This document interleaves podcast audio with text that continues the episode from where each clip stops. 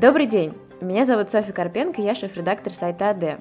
И это наш подкаст «У стен есть уши», который мы записали совместно с сотрудниками Музея архитектуры имени Щусева.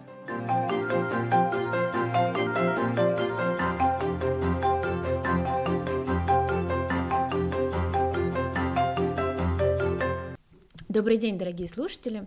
С вами Софья Карпенко, шеф-редактор сайта АД, и наш гость Анна Кистанова, главный хранитель музея Константина и Виктора Мельниковых, искусствовед, куратор масштабной выставки «Эпоха модерна», прошедшей в 2019 году в Музее архитектуры имени Щусева. Сегодня мы с Анной поговорим о стиле рубежа веков, стиле модерн, и о том, в каких формах он воплотился в знакомом нам московском ландшафте. И, конечно, поговорим о тех, кто отвечал за его воплощение, о главных лицах модерна и об их знаковых проектах. Анна, спасибо вам большое за участие. Добрый день, дорогие слушатели. Добрый день, Софья. Начнем с истоков. А, с чего начался вообще стиль модерн? Какие были предпосылки для появления его на территории России? И кто был первым представителем э, модерна в России? Кто его подхватил и начал развивать здесь у нас? Достаточно интересный вопрос, и он многих интересует, а для многих это вызывает большое удивление, что первая постройка в этом стиле, да, который потом получил название модерн, это культовое сооружение, это церковь Спас Нерукотворного в селе Абрамцево, и это напрямую связано с творческим объединением, которое мы привыкли называть «мамонтовский кружок» или «абрамцевский кружок». А, Сава Мамонтов, известный меценат, который вкладывал в строительство железной дороги и, в принципе, архитектуру и оформление нашего города, он а, с конца 70-х годов XIX века начал собирать вокруг себя такое артистическое содружество, по сути, то есть всех известных нам по Третьяковской галерее Русского музея художников Серова, Репина, Васнецова, Михаила Врубеля, Поленова, его сестры Елены Дмитриевны Поленовой. И эти люди а, занимались, по сути, формированием нового эстетического языка, нового стиля. И у них возникла идея в начале 1880-х годов построить церковь. И а, так как они как глобально и масштабно работали, даже семья Савы Мамонтова и жены всех этих известных художников, а, они даже предпринимали поездки в Ярославль, Новгород, чтобы найти новые источники вдохновения. То есть, на самом деле, это привело к формированию национально-романтического течения, с которого начался русский модерн, так называемый неорусский стиль. Чтобы вы понимали, приставка «нео» — это обозначение чего-то нового. То есть в XIX веке тоже был неоклассицизм, чтобы вы понимали, который пришел на смену классическому, классическому классицизму, да? А, значит, то есть в апогею к русскому стилю эклектики, который правил у нас с 1830-х годов, на самом деле, не только у нас, по всему миру, а, новый стиль называют неорусским.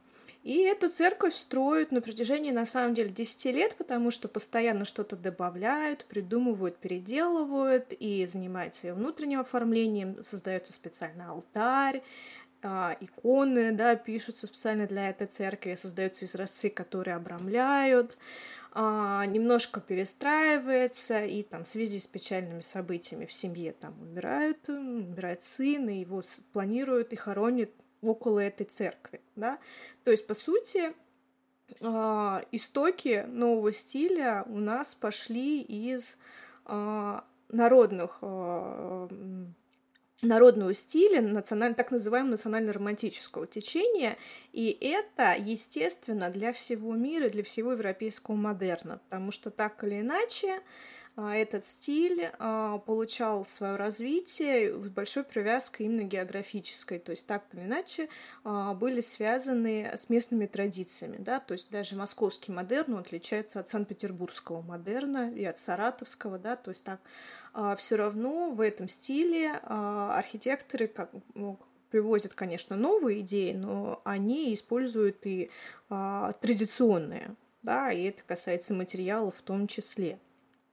А таким образом, да, получается, что модерн начинается с церкви, да, и впоследствии э, очень важно добавить, что, конечно, культовое сооружение такая отдельная история, да, и это ну, удивляет то, что, по сути, такой буржуазный стиль, а, он использовался в культовом зодчестве. Но а, важно отметить, что на русских архитекторов было очень а, сильное влияние венского варианта стиля, венского стассиона и вообще, в принципе, Европы. Не забывайте про международные выставки, которые начинают активно открываться появляется стиль, появляется и в полиграфии, да, и наши архитекторы, опять-таки, тоже умеют читать, да, видят э, журналы, получают открытки.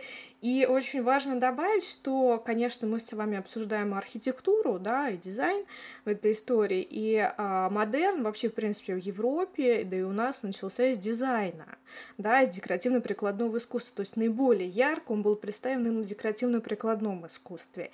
И м- архитекторы московские, и русские, они начинает эти, подхватывать эти идеи к концу 90-х годов 20 века, 19 века, и а, постепенно начинают вливать это уже а, в архитектуру. А, при этом не всегда на главных фасадах. Да, бывает какая-то мелкая детализация, использование скульптурной пластики, либо необычные ограды, но это еще и вписывается и в интерьер. Угу. Про Абрамцева это очень интересно, потому что и сейчас существует там потрясающий музей, буквально вот пару месяцев назад там была, очень советую всем нашим слушателям туда съездить. И церковь действительно потрясающая, и там э, сохранился алтарь, и все в таких деталях. Э, мой следующий вопрос, доп- дополняющий э, первый. Э, значит, хорошо, мы понимаем, откуда пошел э, модерн, откуда появился модерн в целом в России, э, как он воплотился в Москве, то есть почему есть вообще такое понятие московский модерн, что мы понимаем под этим словосочетанием, какие есть особенные черты у московского модерна. Что касается московского модерна, за этим словосочетанием стоит Московская архитектурная школа. Да, такой костяк, который а, вместе с коллегами из Абрамцевского кружка да, создавал образ а, Москвы рубежа веков начала XX века. Это, по большей части, архитекторы, которые закончили Московское училище живописи, вояния и зодчества. А, Институт гражданских инженеров, и а, некоторые а, мастера приезжали к нам из Академии художеств Санкт-Петербурга, потому что в Санкт-Петербурге была очень большая конкуренция. И вот, например, Лев Кекушев да, приехал в Москву, чтобы начать свой собственный строительный да, бизнес, как говорится, и проявить себя как архитектор, потому что в Санкт-Петербурге он был бы архитектором скотобойни, потому что вот он получил такой диплом. А, и а, московский модерн интересен тем, что вообще, в принципе, сама Москва развивалась как город в радиально-кольцевой системе, да, и представляла себя а, такую очень необычную застройку, где на одной улице может стоять старый деревянный покосившийся дом с полисадником, да, какая-нибудь классическая усадьба и что-нибудь совсем новое. На самом деле Москва такой же остается до настоящего времени, а, такая необычная, то есть сочетание патриархальной, да, но при этом уже нового развивающего капиталистического города, который был пронизан трамвайными путями, появлялись идеи о строительстве метро, причем наземном, да, потому что в мире он был популярен еще уже наземным. И а, чтобы вы понимали, а Москва это был центр 10 железных дорог да, то есть это одна большая коммерческая сделка представляла себе этот город. И, естественно, а, люди, а, которые вкладывались в финансовое строительство, а, так или иначе, эти люди имели дело и бизнес именно в Москве. Да, и они ездили по миру и видели европейские варианты стиля, они продвигали молодежь архитектурную, творческую, и давали им возможность, да, талантливую, естественно, молодежь, давали им заказы, возможность. И а, получалось, что Москва вот с такими заказчиками приобретает немножко новое лицо, но при этом тема рекламы, она продолжает жить. Да, то есть, по сути, если а, человек, а, который хочет произвести очень хорошее впечатление на своих партнеров, заказывает так или иначе здание в новом стиле, а новый стиль — это много света, большое пространство, красивая э, отделка, да, то это показатель того, что у него есть деньги, да, и с ним выгодно работать. При этом, э, вне зависимости от типологии постройки, это может быть очень красиво нарядный особняк, как особняк Дзержинской, либо это может быть а, здание банковской конторы, либо торговой конторы, да, то есть либо банальный магазин. Далеко не надо ходить в Елисеевский магазин, да, всегда ну, до сих пор нас поражает своя богатая отделка. То есть это действительно было сделано а, для этого. А, что касается именно московского Модерна, в отличие, например, от того же Санкт-Петербургского, да, у нас не так много было классики изначально, да, в начале 900-х годов мы все таки так или иначе опирались на образцы европейского модерна с своими необычными затейливыми декоративными элементами, а в отличие от Санкт-Петербурга, который, город, который развивался, ну, искусственно, по сути, был создан с прямыми улицами, проспектами, где была официальная фасадная политика, да, и ты уже никак не мог на Невский проспект поставить здание, которое было бы сильно ниже и очень сильно выделялось с необычной формы окон. Да, в Москве было все равно, а, по большей части, да, и важно было, что иногда мы даже не соблюдали правила красной линии улицы, да, когда мы пытались примить улицы, да, еще при Екатерине, нам пытались при Петре, потом пытались при Екатерине, когда ты не можешь выходить за определенную границу, да, так называемой красной линии улицы. Так или иначе, мы иногда за нее вылезали и, и сейчас продолжаем это делать периодически, да. А, в общем, московский модерн, он такой многообразный, да, и меняет свои маски. А, и модерн, в принципе, это не просто художественное течение, да, а это нечто глобальное, да, поэтому и выставку назвали «Эпоха модерна», да, потому что он проявлял себя во всех сферах жизни человека, то есть тебя окружало все, а, не знаю, от расчески в форме нового стиля, да, до здания, куда ты идешь учиться, либо работать, либо тот же самый магазин. Мы часто видим в, вместе с описанием, да, какого-то э, памятника модерна э, растительные орнаменты, витиеватые, витиеватые орнаменты, да, есть даже такое понятие, насколько я знаю, э, удар хлыстом, да, мы можем это увидеть э, в ограде особняка Рябушинского, э, вот, то есть можем ли мы какие-то вот такие 5-6 признаков назвать, чтобы наши слушатели э, нас послушали и потом обратились к какой-то литературе или просто пошли гулять и поняли, ага, вот это модерн, а это не модерн. Да, конечно, безусловно. Значит, смотрите, самое главное что нужно знать про модерн. А, это эпоха, когда мы начали использовать новые строительные материалы, но совмещая с традиционными. Появился железобетон. То есть у нас выросла высотность зданий, плюс это дало возможность а, делать как раз эти необычные интерьер по своей форме, да, а более масштабные пространства, которые раньше мы могли видеть только в дворцах, например, либо в очень дорогих особняках, а, то есть не а, перекрытия не нуждались в дополнительных подпорках, потому что они были достаточно крепкие, и появляются очень крупные окна, то есть, как я и говорила, здания эпохи модерна, они наполнены светом. Но это касается, конечно, по большей части России. Если мы будем сравнивать это с той же самой Барселоной, мы сильно удивимся, потому что у них очень затененные все эти пространства, связаны с тем, что эти люди, у них слишком много солнца да, они привыкли отдыхать в более темных пространствах. Значит, для модерна а, на фасаде этого здания вы всегда увидите большие окна, вы увидите чаще всего какую-нибудь ставку из керамической плитки, либо мозаики, изображающие какой-нибудь сюжет, растительные элементы, а, либо просто выложенные как фриз, да, который подчеркивает горизонталь здания. Также вы, скорее всего, видите кованую решетку, ограждение балконное, либо на крыше, а, которая а, по форме своей будет напоминать очень плавные необычные линии, которые опять-таки также нас а, ассоциируются у нас с растительными элементами. То есть для модерна свойственно обращение к растительному миру, но не а, прямо грубое его копирование, как, не знаю, в органической архитектуре уже 20 века, да, а более тонкие идеи именно э, к тематике э, растений, в смысле цветов это больше обращено. Также можно увидеть необычных животных, которые могут э, быть помещены в качестве рельефов барельефов, да, э, далеко ходить не надо, особняк Соловьева, да, на котором летучие мышки и собачки, кого там только нету, да, то есть такой мир из средневекового искусства, который тоже был привнесен. А, что еще? Ну, опять-таки, доходные дома — это высотные здания, то есть для нас высотные Москва начала 20 века — это 6 этажей. Да, то есть для нас это было очень высоко. Да? А, то есть такая ну, накладная декорация, да, которую я сейчас перечислила, и облицовка глазурованным кирпичом — это кирпич, который имеет глянцевую поверхность, да, и дает определенную фактуру и блик при взаимодействии с солнечным светом.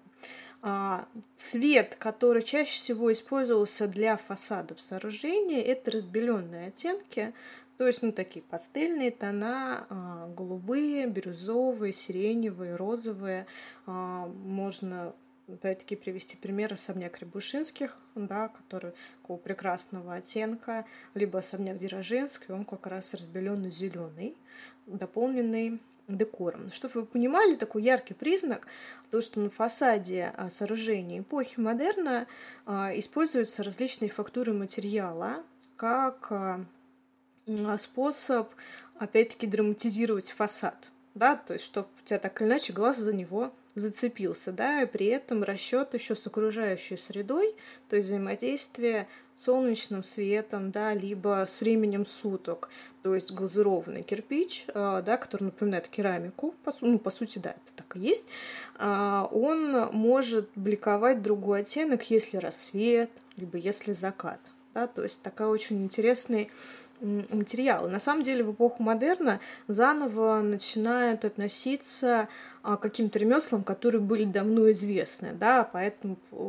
появляется а, мастерская в Абрамцево, да, целое производство по изразцам керамической плитки, не забываем Кузнецовский фарфор, который также занимался и облицовочной историей, и в Талашкино под Смоленском тоже появляется аналогичная изразцовая мастерская. Вот такие признаки. Ну и, конечно, естественно, самое известное здание по типологии эпохи модерна — это особняки в которых находится посольство. Да, вот мимо таких особняков вот ты точно не пройдешь и обратишь свое внимание. А, и а, два вокзала на площади трех вокзалов тоже построены в этом стиле. Это Ярославский и Казанский. Такие два антипода Шехтель и Щусев. Угу. И Метрополь еще тоже довольно известный. На самом деле да. район вокруг гостиницы Метрополь, он очень богат на памятники а, этой, этой эпохи, и действительно можно погулять вдоль Петровки, выйти на Кузнецкий мост, да, и опять и начать с гостиницы «Метрополь», да, и потом углубиться в эти переулки и закончить в Камергерском переулке, например, у Московского художественного театра. Отлично. Вы как раз Московским художественным театром подвели э, к следующему вопросу э, о Федоре Шехтеле. Да, мы знаем, что чаще всего звучит его имя, когда идет речь о московском модерне. А, немного реже упоминает Льва Кекушева, но Шехтель — это такая настоящая звезда, э, все про него знают, все знают э, многие его проекты. Почему так получилось? Почему он получил такую популярность, такую звездность, а другие имена московского модерна мы слышим реже? Ну, что касается Федора Шехтеля, это человек, который э, строил для Москвы очень много, и он был ведущим архитектором, и он строил для самых богатых. То есть для вот этой вот прослойки буржуазии, да, меценатства, которые выходят на первый план в этот период времени, э, то есть он строит для Рябушинских, он строит для Морозовых, да, естественно, с Мамонтовым тоже имел дела, и начинает он со строительства их загородных усадеб, да, а потом уже переходит в Москву. Плюс мы не забываем вот это устремление к просвещению а, москвичей, да не только москвичей, да, людей, которые ходят на пешеходные экскурсии. Да, и пешеходные маршруты так или иначе прилаг... э, проходят э, в тех местах, где, например, Шехтер строил чаще всего, то есть районе Патриарших прудов, да, где находится много его построек. Да, и, да, да. Э, конечно, его здания, они просто очень интересные, да, и так или иначе проходя мимо, ты обратишь на них внимание, и, возможно, там будет висеть табличка Министерства культуры, где написано, кто архитектор этого здания, да, и а, сейчас, пользуясь поисковыми системами, ты вводишь московский модерн, и первое, что у тебя выходит, это этот человек, но на самом деле это все заслуженно, то есть это автор более 200 зданий, да, и очень многие сооружения, они сохранились до настоящего времени в нашем городе, по сути, являются жемчужными образцами а, всех развитий стиля, я бы сказала так. То есть, на самом деле, на творчестве Шехтеля можно проследить развитие модерна. Что касается Льва Кекушева, тут а, важно добавить, что, как я уже упоминала, он приехал из Петербурга, а, но достаточно быстро поработал в мастерской Бушицы как помощник, да, и открыл свою собственную мастерскую, и было еще важно, что он опять-таки имел дела с Авой Мамонтовым, и он работал на торгово-строительное общество, которое выкупало участки земли под застройку будущую и на перепродажу. Да, то есть Кекшу был одним из главных архитекторов и а, так или иначе стал главным архитектором а, гостиницы «Метрополь» в результате. Да, а, то есть за основу проекта был взят Вильям Валькота, но а, в результате Кекшев стал главным архитектором, и проект был полностью, ну, на самом деле, изменен. А, и на самом деле, если люди сильно интересуются, да, то есть Шехтелем Кекшем, они не ограничиваются. И, а, например, если они видят типографию русское слово «сытина» на Тверской, который очень долго стоял в строительных лесах, и, к счастью, открылось, а кто-то помнит по, не знаю, ресторану «Фрайдис» на первом этаже его. Да-да, как раз а, хотела про Фрайдис сказать. Да.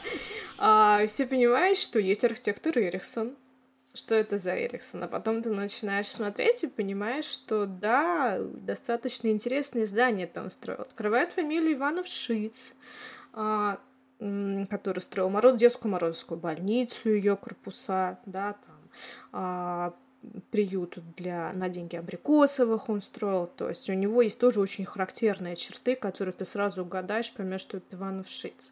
А, был еще один интересный архитектор по фамилии Фомин, которую мы все знаем по, по не знаю, станции метро Красные ворота, например, то есть более известен по своим советским постройкам, но этот человек тоже начинал а, с модерна и начинал мастерской Шехтеля и Кекушева, кстати говоря.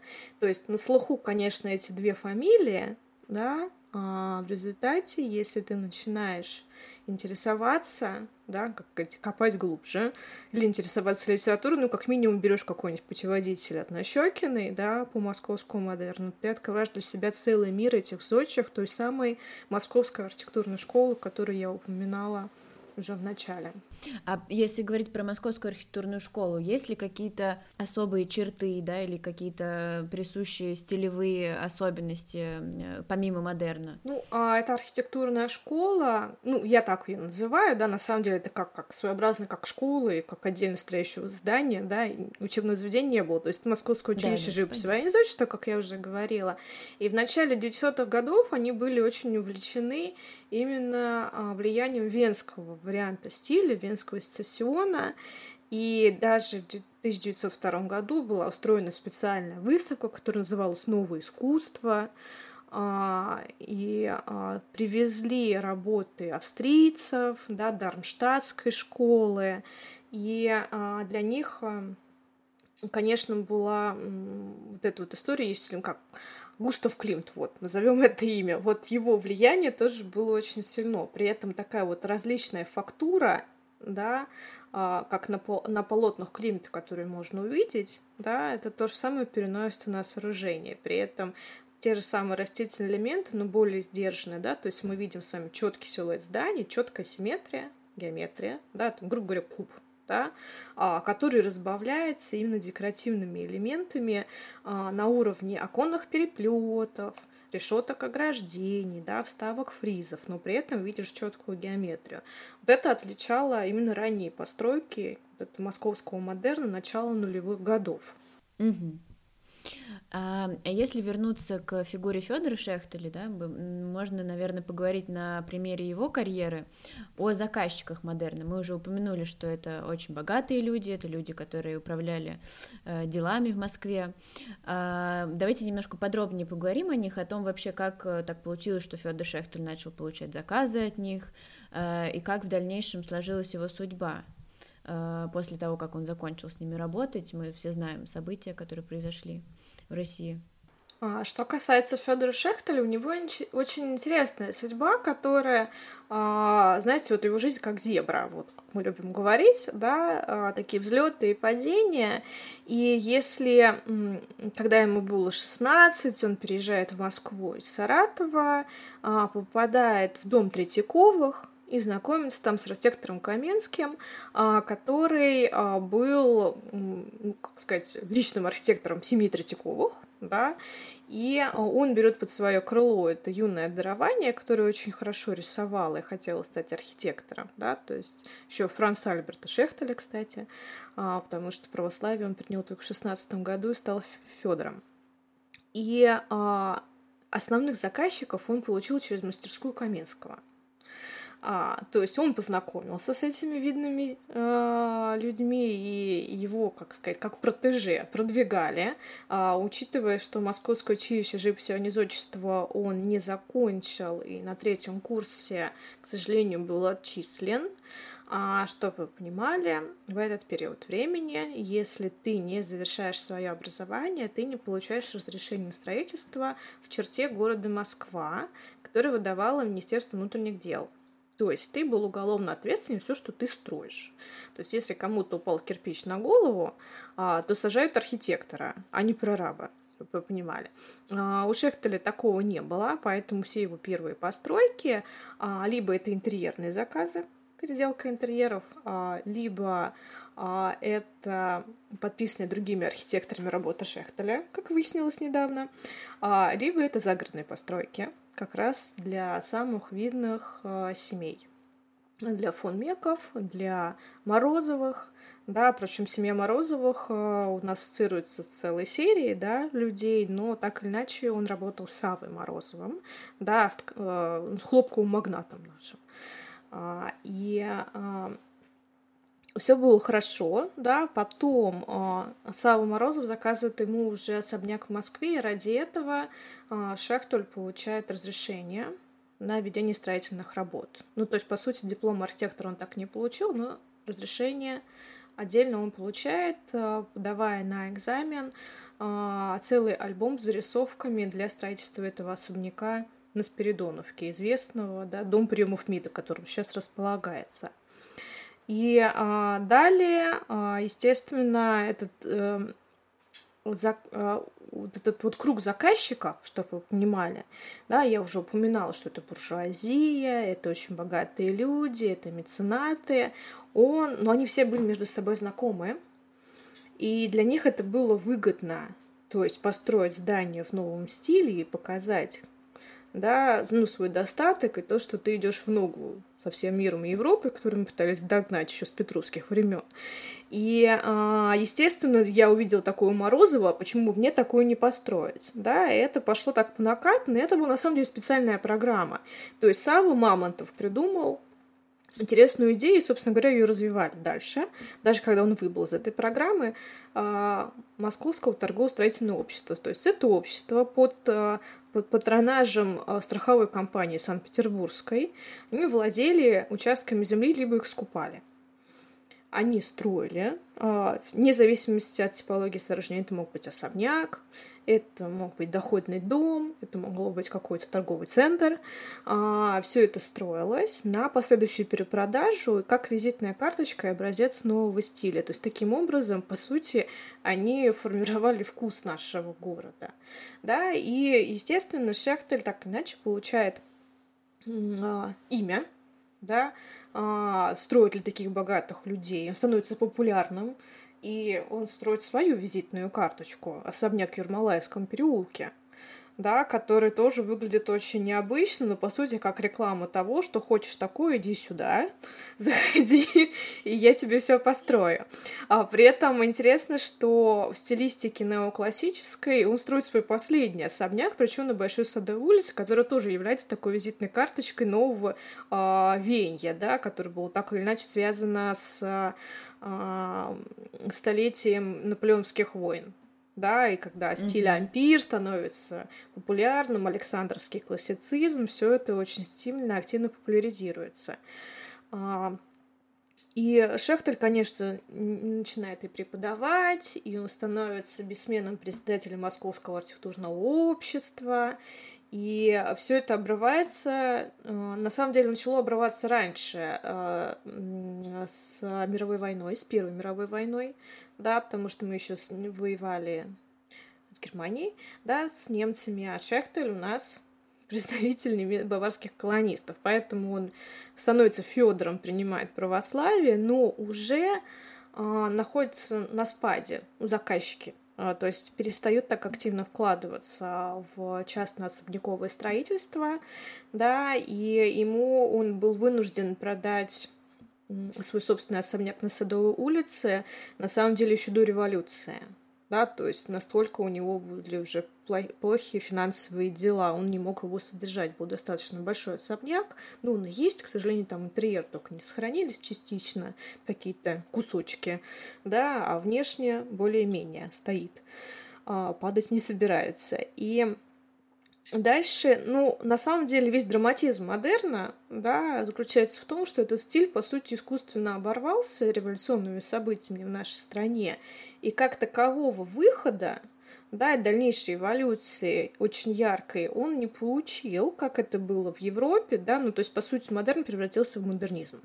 Да, тут далеко ходить не надо. У нас он, конечно, проявился в авангарде, и предпосылки к появлению нового чистого искусства авангарда, да, который мы а, ассоциируем ну, с 20-ми годами, они все-таки заложены были еще в эпоху модерна. И, конечно, а, те люди, которые активно вкладывались в строительство да, нового стиля, они начинают, как сказать, уходить на спад и эмигрировать уже после русско-японской войны, честно говоря. То есть такие красивые, необычные больше с европейским влиянием особняки, да, которые мы знаем и ассоциируем с чистым стилем модерн, как любят говорить, они уже попадают после 1907 года. Ну, в общем, просто на них нет заказчиков. Да, то есть э, самый яркий период это с 901 по 906 год да, когда можно увидеть такие постройки. Дальше начинается активное доходное строительство, да, потому что очень выгодно было сдавать да, в наем квартиры, при этом в большом здании, там не скупятся на отделку, но в зависимости от того, на кого ты рассчитываешь, да, и где построен этот дом. Потому что если он построен, например, на Причистенке, это будет дорогое элитное жилье. А если на Остоженке, то нет. а, это было очень забавно, да, две параллельные улицы, это два параллельных мира, которые существовали, и сейчас это две улицы с самым дорогим жильем, по-моему, в Москве, если я не ошибаюсь, да, там Золотая да. миля и прочее.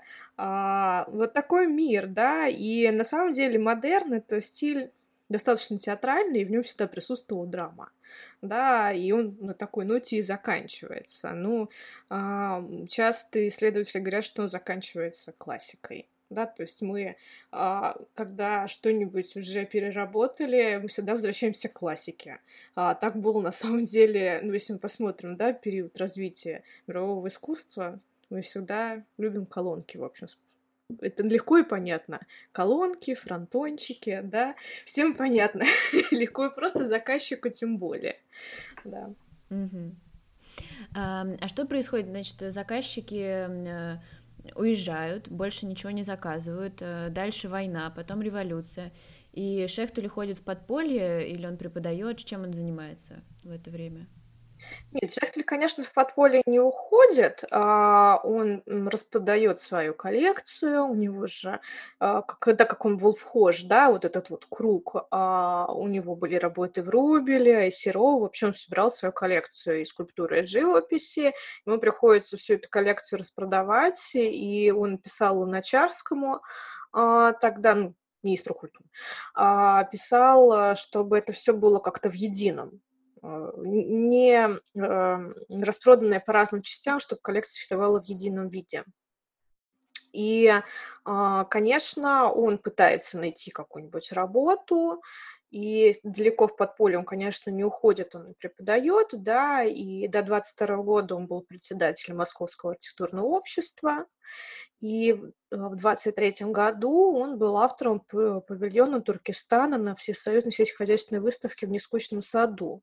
А, нынешняя территория парка культуры Горького, да, но эту выставку мы ассоциируем скорее с Мельниковым и его Махоркой, да, а на самом деле, ну, по сути, последняя работа Шехтеля, она украшала эту выставку а, очень а, интересная такая. Ну, постройка, естественно, стилизованная под восточное искусство, своеобразной формы арки, да, такой вытянутой. И а, сохранилась хроника этой выставки.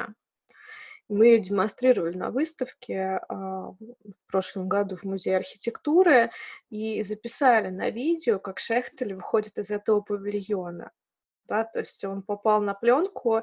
Мы когда готовились к выставке, мы ездили в Красногорск э, в архив а, а, кинодокументального фонда и, собственно говоря, отбирали видеоматериал да, для выставки. И когда я увидела, мы смотрели 23-й год специально, потому что там была съемка Москвы с самолета, да, и потом включилась внезапно вот вид выставки до 23-го года, и я увидела Шехтель, я начала стучать руками, ногами, кричать, что «А, Шехтель, Шехтель!»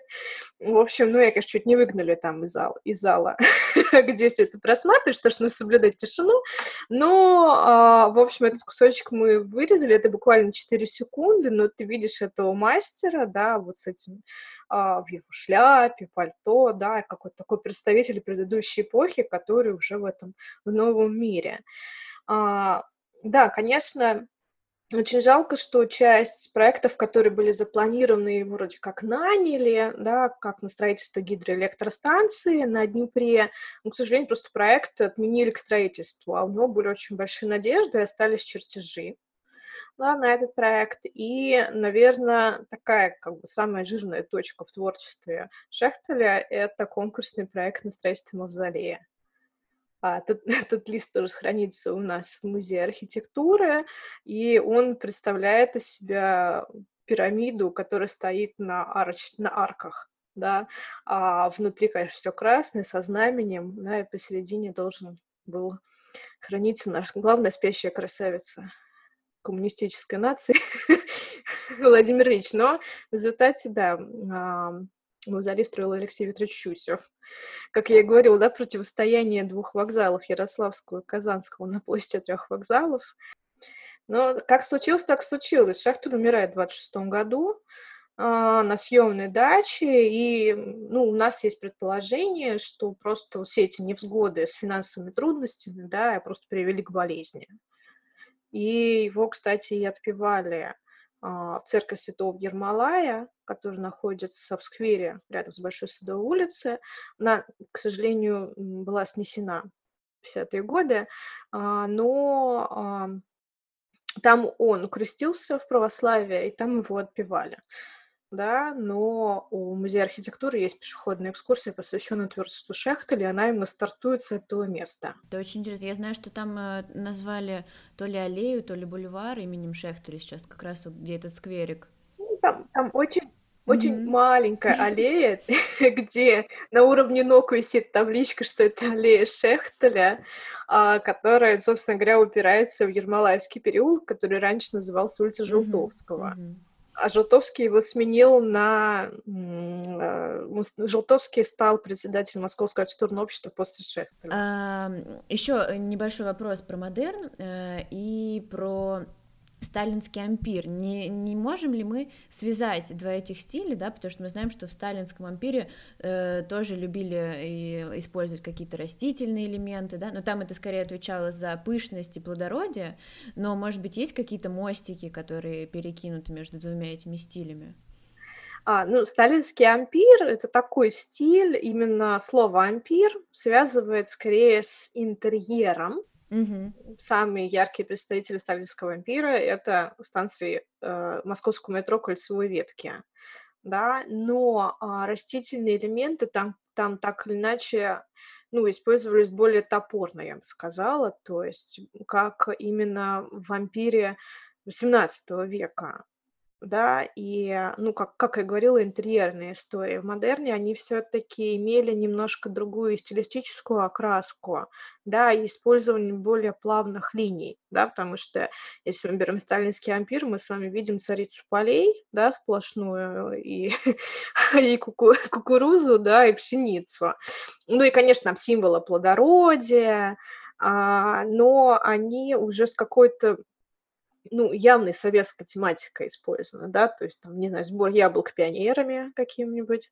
А, в общем, в целом немножко материалы другие использовались. То есть если мы будем рассматривать, не знаю, советскую архитектуру, да, и советский дизайн по станциям метро, да, если мы возьмем станцию метро Добрынинская, там в нишах э, сделаны панно, на самом деле, из белого мрамора. Да, вот они скорее больше ассоциируются с эпохой модерна, чем а, работы более поздние, да, то есть работы 30-х годов, у них еще появляются, да, какие-то точки соприкосновения, даже на станции метро Кропоткинская, Душкина и на Маяковской, да, ну, мы ассоциируем их с ар-деко, но, по сути, ар-деко — стиль, который тоже пришел на смену модерну, просто, ну, в нашей архитектуре, конечно, вообще не так явно, да, а скорее это в Америке, в Англии. Может быть, как раз потому, что и началась революция, может быть, Ардеко мог бы к нам тоже прийти в полной силе. Как вы думаете? Ардеко, конечно, мог к нам прийти в полной силе, но он получает более активное развитие и вообще получает свое название, по сути, в 25 году после выставки в Париже. И mm-hmm. а, тут мы сейчас опять-таки упомянем не мавзолея Мельникова, работы Мельникова, они а, после этой выставки так или иначе получили некий окрас, да, ардекошные и нереализованные проекты, то же самое здание Аркомат тяжелой промышленности, да, который так не построили, наверное, к счастью. Вообще, в принципе, ни один проект, не только Мельникова, он несет в себе как раз окрас вот этой стилистики. Это очень интересно наблюдать именно в творчестве, ну, я бы сказала, бумажной архитектуры, потому что эти проекты конкурсные, они, ну, не все воплощали жизнь, но на бумаге остались очень интересные образцы. И вернемся к модерну. Э, мы уже поговорили о том, что в целом можно выйти на Патриаршие пруды и познакомиться с главными памятниками модерна. Э, какие бы вы еще проекты назвали вот именно в Москве, которые нашим слушателям полезно будет изучить и приехать, посмотреть на них?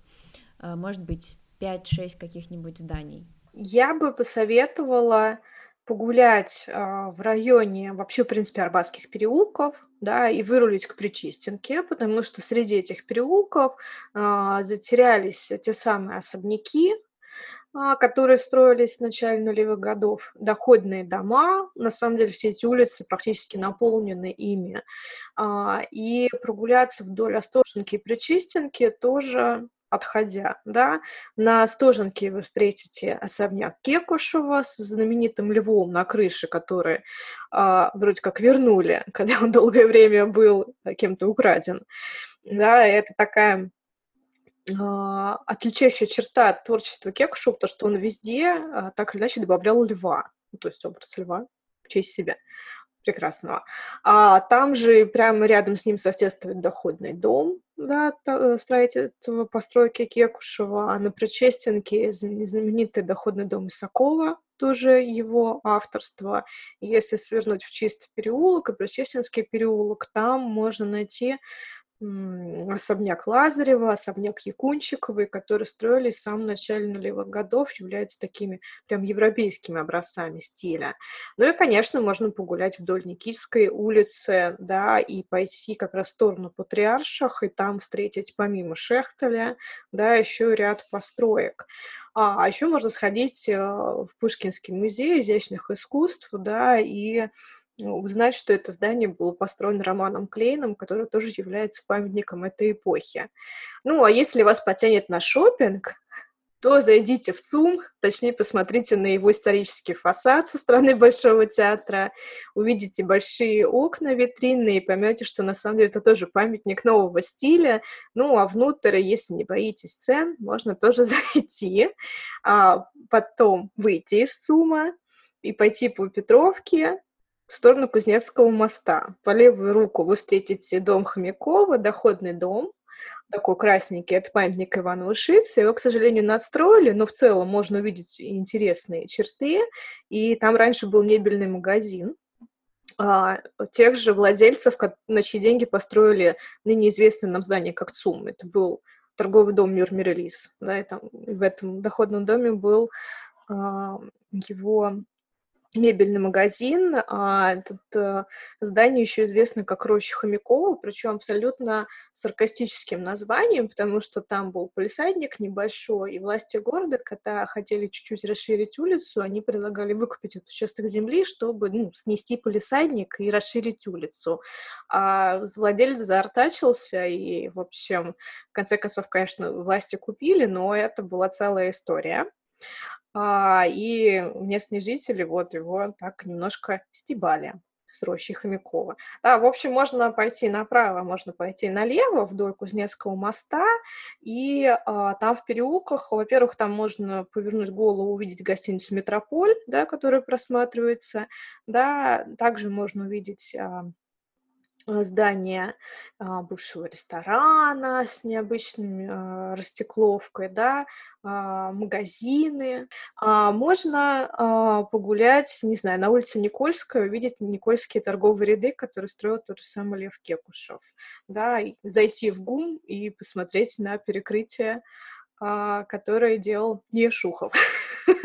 Да, это самый известный, да, наш новый тезис, да, то, что а, в ГУМе а, перекрытие делал не Шухов, а Санкт-Петербургский завод. Новое открытие, которое было которое было сделано, да, исследователями, которые готовили выставку, да, исследователями, которые сейчас занимаются этим вопросом, в частности, например, Илья Печенки. А если э, отъехать чуть подальше от центра, например, я знаю, что на Семеновской есть особняк авторства Кеш... Кекушева, да, особняк Ноцева. Да-да-да. Он сейчас, по-моему, стал музеем, да? А, там какая-то музыкальная библиотека, но туда можно попасть на экскурсию, и там, ну, частично воссоздан интерьер, но они старались максимально оставить то, что было. Конечно, по мебели там не все сохранилось, но важно, что он деревянный. Да, он совершенно потрясающий. Я, конечно, рекомендую да, его посмотреть.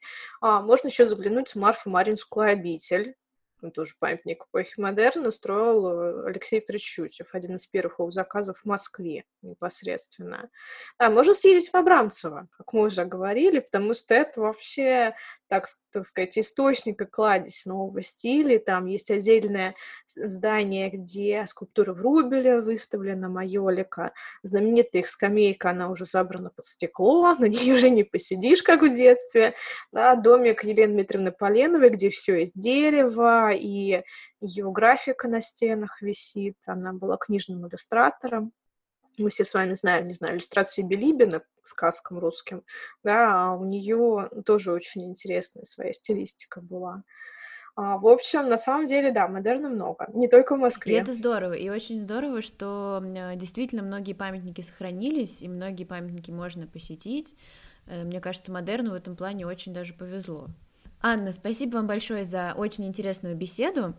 Э, надеюсь, что наши слушатели отправятся в музей архитектуры углублять свои знания прямо буквально после прослушивания подкаста. И желаем им, конечно же, приятных прогулок по московскому модерну. Софья, спасибо большое. Тоже было очень приятно побеседовать. И я желаю нашим слушателям шире открывать глаза и внимательно смотреть, где они гуляют, и интересоваться архитектурой и их городом.